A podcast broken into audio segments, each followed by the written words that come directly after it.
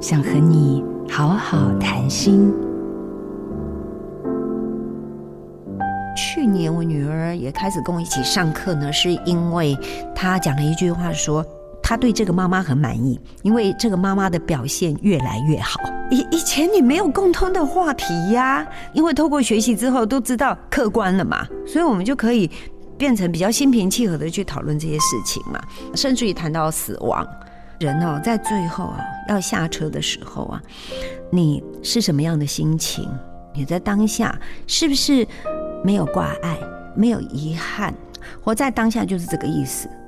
每个当下，你是不是可以有照顾好你自己？一定嘛？我们人是活的，我是有情绪的嘛？你说，连小狗小猫都有情绪，对不对？我我说不定我碰到一个什么事情，我就哟，我马上就是有一些念头就出来了嘛，对不对？那这个时候我是不是有能力可以？哎，我刚刚为什么会出现这个念头？我稍微整理一下，马上就把它排除掉了。处理掉了，就剩下来的就是保持自在跟稳定。卸下沉重的心灵包袱，生命才能够走得更轻松。我是谭爱珍，